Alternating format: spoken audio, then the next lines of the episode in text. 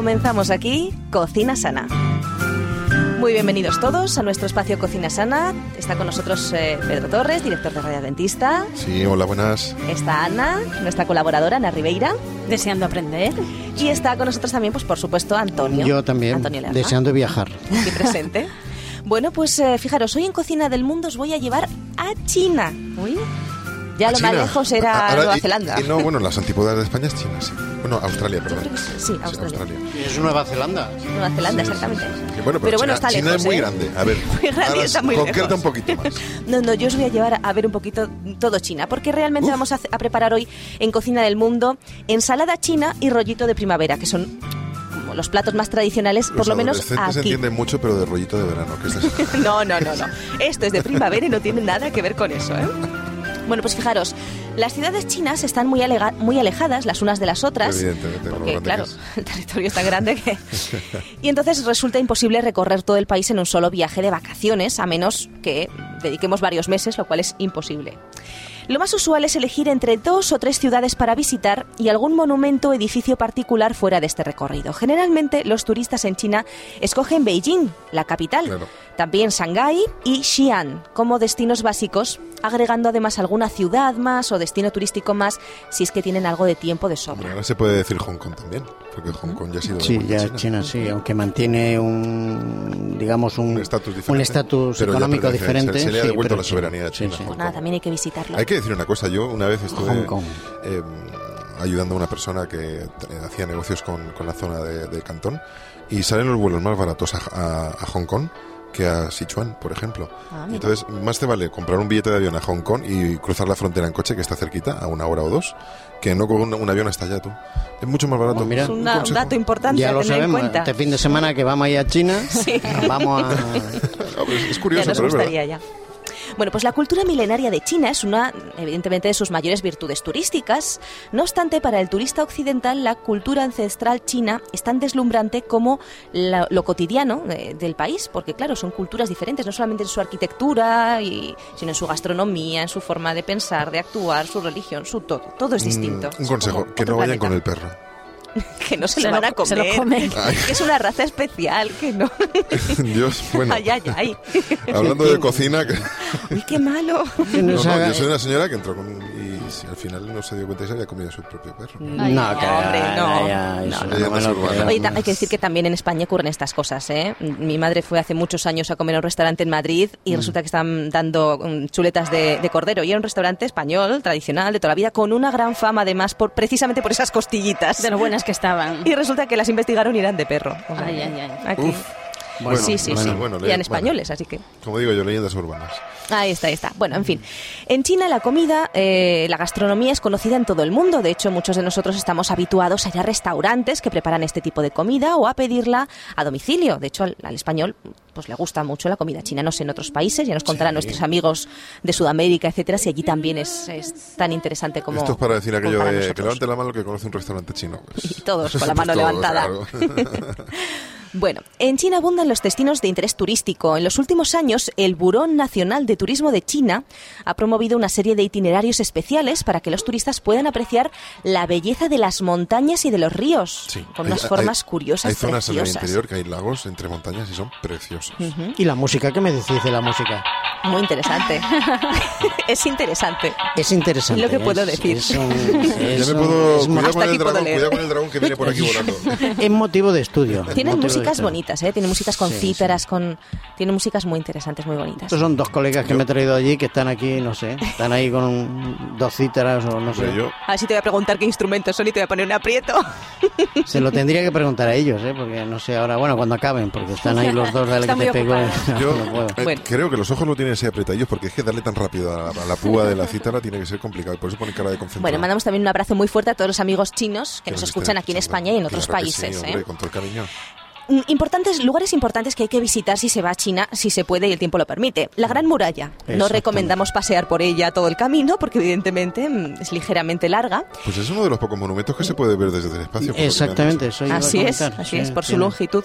Pero bueno, tiene 2.000 años de historia. ¿eh? Ha sido reconstruida y ampliada varias veces. Eso en sí que muchas es un dinastías. trabajo de chinos, ¿eh? Sí. Mira que tiene kilómetros. Pero ¿eh? tremenda, ¿eh? Que se Una cosa construyó se un poco de nuestros amigos chinos es lo trabajadores que son. Sí, eh, de ahí viene esa palabra, aunque a veces tiene esa connotación un poco despectiva y tal, pero es No, cierto. pero en realidad son es algo positivo. Muy trabajadores. Bueno, en estos momentos China está convirtiéndose, si no lo es ya, en una potencia mundial. Sí, sí, sí. Eh, donde, donde el IPC, eh, digo, iba a decir el IPC, el IP, digamos, de, de la producción interna es aumentado. Es el PIB, eh, no sé si está en un 7 o en un 8.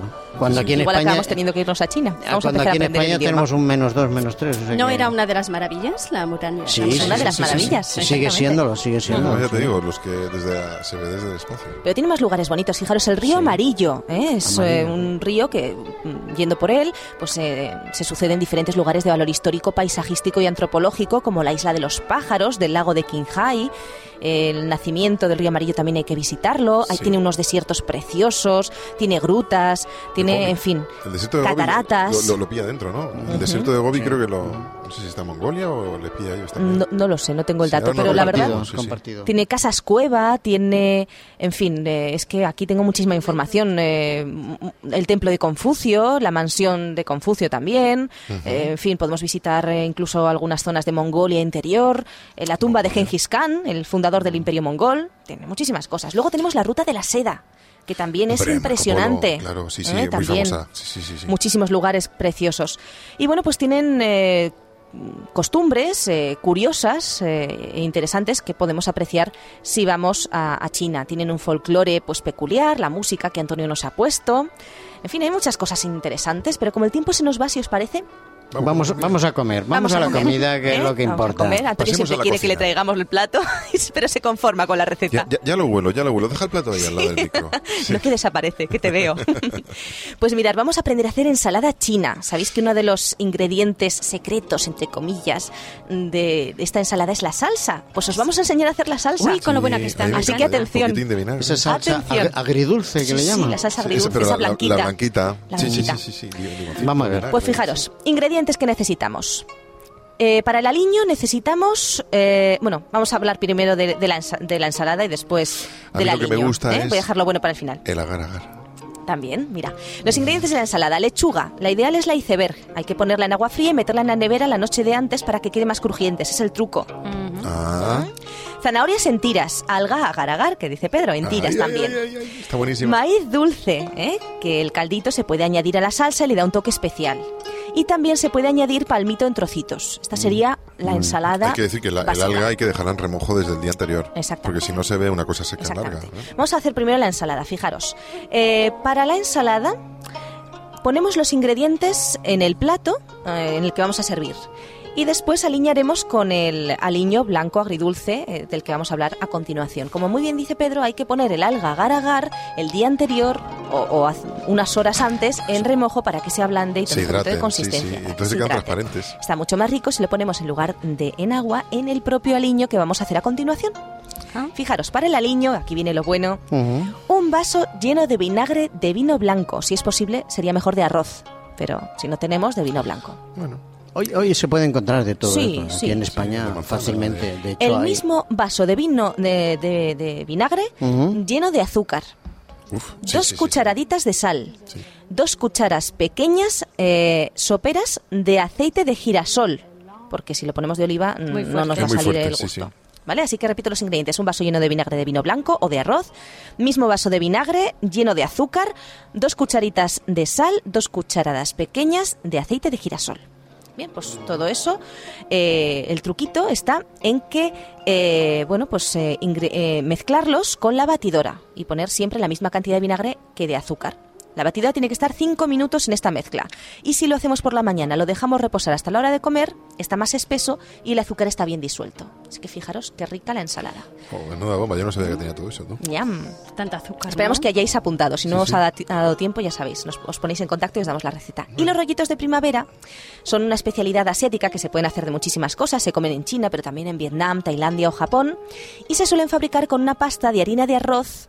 Mm, Pero nosotros también podemos hacerlo con pasta brick, más fácil de encontrar en el comercio. Pero si encontráis la de arroz, es perfecta. Yo creo que ahora ya en las grandes superficies lo podemos Seguro. encontrar. ¿eh? Y además hay, hay supermercados o tiendas Sí. especializadas en productos chinos también Exactamente. que lo traen todo de allá. Y los ingredientes para estos rollitos de primavera son jengibre, obleas de arroz redondas o pasta brick, el que necesite, verduras cortadas en tiras, ajo tierno, pimiento verde, rojo, cebolla, repollo, col, brotes de soja, bambú y champiñones, un huevo, sal, pimienta y salsa de soja. Así que limpiamos y freímos las verduras en un poco de aceite de girasol y dejamos que doren, dejamos que se enfríen. Una vez eh, enfriadas, sacamos las hojas de pasta del brick y disponemos una cucharada dentro del, del relleno, en el centro. Si hemos elegido eh, las obleas de arroz, lo que tenemos que hacer es pasarlas por el grifo con agua caliente para que se ablanden y entonces podremos trabajar con ellas. Doblamos los extremos hacia adentro y luego los otros dos como si fuera un sobre. ¿eh? Y repetimos esa operación con todos. Batimos la clara de huevo con ayuda de un pincel. Podemos, en el caso de que lo hayamos hecho con pasta de brick, mojar un poquito para cerrar. Si lo hemos hecho con pasta de arroz, con la oblea de arroz, se cerrará solo con el agua. Y bueno, lo, lo enrollamos bien, lo hacemos, eh, lo dejamos perfectamente colocado en un plato y inmediatamente podemos hacerlo o bien frito o bien al vapor. Con pasta de brick obligatoriamente frito, pero con la oblea de arroz podemos hacerlo al vapor. Unos 5 o 10 minutos, si es frito unos 10-15 minutitos. Y bueno, pues eh, ahí mm, están estupendos. Los freímos en un poco de aceite de girasol, los servimos con un poquito de salsa de soja y acompañados de la ensalada que hemos hecho previamente, tenemos un menú chino estupendo. Que ni te cuento. Ya ni te cuento. Chino, chino. Yo creo que se, habría, puede, se puede utilizar algún, al- alguna alternativa al vinagre de vino, ¿no? porque igual hay gente que no. De arroz. si le cambias el vinagre ya, Ya, no es la, no queda esa bien bolsa, salsa. pero es que el Claro. vinagre de vino. vamos, No es saludable, pero... no, nosotros no creemos Bueno, que sea saludable. tal vez se puede probar con limón o alguna otra cosa, pero lo que dice que La receta es así. el gusto no es exactamente. Bueno, en cualquier caso, nuestro no es una tiempo se receta para nos, tomar a menudo. el tiempo se nos acaba y vamos a tener que dejar Sí, la recetita por Pues otro programa. Gracias, Esther, por el viaje. ¿eh? Nos vemos.